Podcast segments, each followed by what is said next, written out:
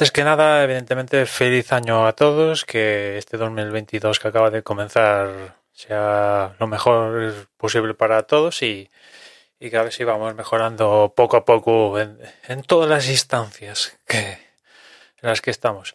El caso, eh, ayer día 31, pues nada, me levanto y recibo una notificación en el teléfono, teléfono y otro resto de cacharros que habían intentado acceder a mi cuenta de iCloud. Más que intentar, lo habrían conseguido, lo han conseguido, pero el sistema tiene estos mecanismos para detectar si, si lo haces desde otro territorio, pues evidentemente sospecha que es, y, y, efectivamente es lo que pasó, que habían intentado acceder desde China o una cosa así, y me preguntaban si, si estaba de acuerdo y, y, o no. Evidentemente no estaba de acuerdo y, y, bueno, ya lo tenían pendiente cambiar la contraseña de iCloud.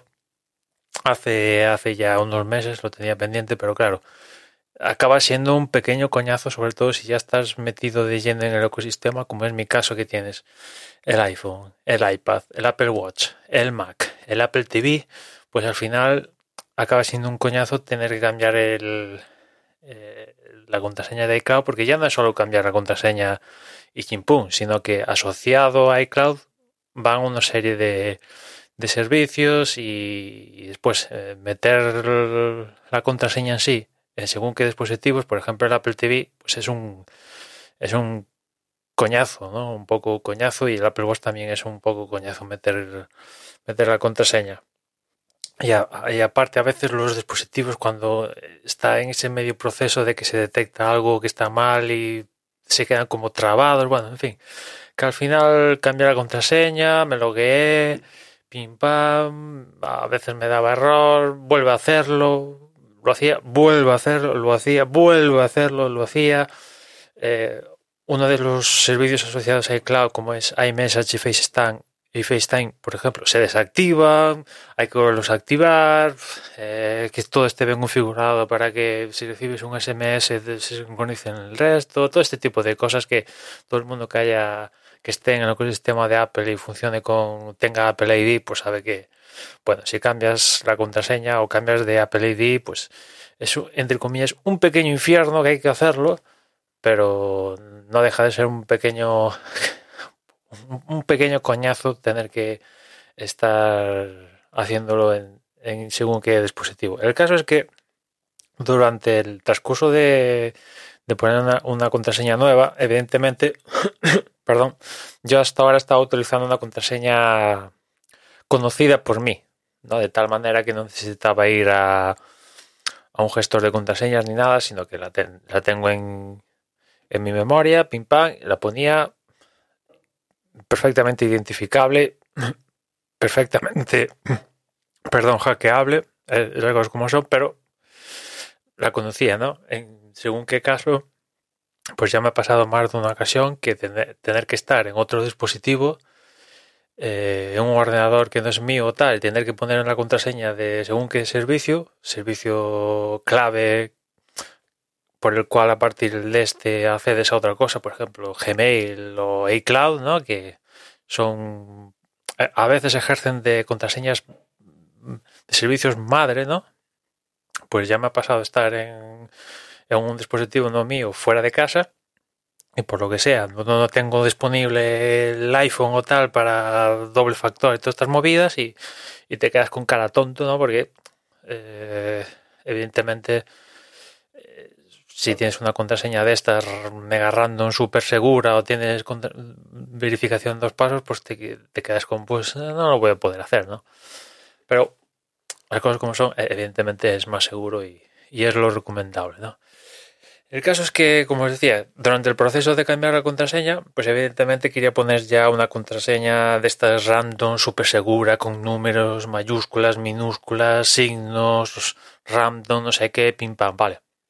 Yo hasta ahora, pues, utilizo iCloud Password. En su día utilicé OnePassword, pero bueno, al final, para lo que necesito yo, lo que me ofrece Apple, voy que chuto, me va sobrado y hasta ahora, pues, en lo que es navegador, pues crea, crea la password random, la guarda y sin problemas, ¿no? Pero ¿qué pasa? Que esto funciona muy bien si lo haces desde el navegador y el navegador detecta el formulario que estás poniendo la password y tal. Todo, todo esto funciona muy bien en la web. ¿Qué pasa? Que una sales de ese, de ese sistema, de, que es una web y vas a una aplicación o, otro servicio y, el generador de contraseñas pues ya no existe, ¿no? No está implementado, que yo sepa, ¿no? Por ejemplo, LastPass tiene y otro, o sea, otros gestores de contraseñas pues, tienen un apartado específico de aquí te generamos una contraseña para lo que tú quieras, pumba, y te la genera, ¿no? Evidentemente te la guardará o no la guardará si eres. si haces uso del servicio o no. Aquí hay Cloud Password, Apple aún no lo tiene esto, ¿no?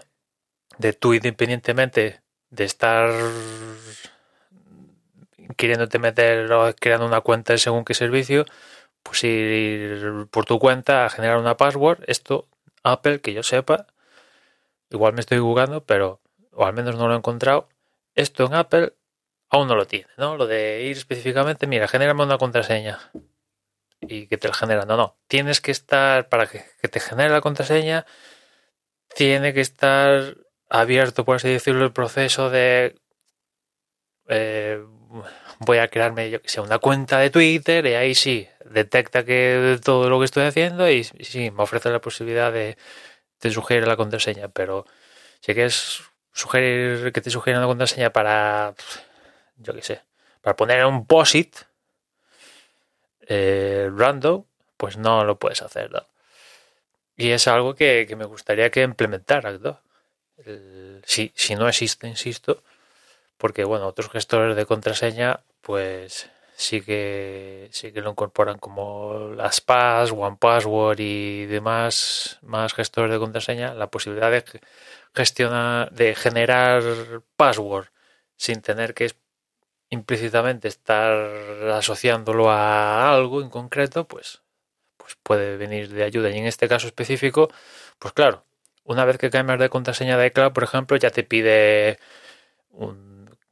que los caracteres sea uno minúscula, mayúscula, números, eh, símbolos random de no sé qué, pim pam, y dices, pues no me quiero romper la cabeza aquí para cumplir todos los parámetros de la password. Genérame una y me vale. Me la guardas después y ya, ya está. Es lo que quiero. En fin, que al final me tocó ir a un generador de password. Creo que al final he acabado yendo al generador de password de LastPass. Copié el, el, password generado y lo fui copiando, pim pam, y de ahí dispositivo a dispositivo, logueándome, relogueándome, pim pam, activando otra vez iMessage, FaceTime, sincronizando todo, asegurándome. Y seguro que en el futuro me va a salir algún error o algo de que ahora de repente tienes que volver a loguearte tal, porque bueno, es así funcionan estas cosas, ¿no?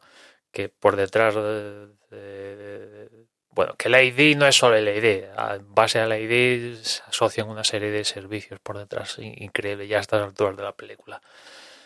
En fin, nada más por hoy. Recordad, sobre todo servicios como estos, iCloud, Gmail, que son, al final acaban ejerciendo de, de puntos clave de, de entrada a muchos servicios. Al final no deja de ser correo electrónico, aunque ahora son mucho más, pues que esas contraseñas sean potentes, doble verificación y tenerlas controladas, ¿no? Porque si acceden a uno de estos servicios, pues vamos, estás bastante jodidillo. Y nada más por hoy, ya nos escuchamos mañana, un saludo.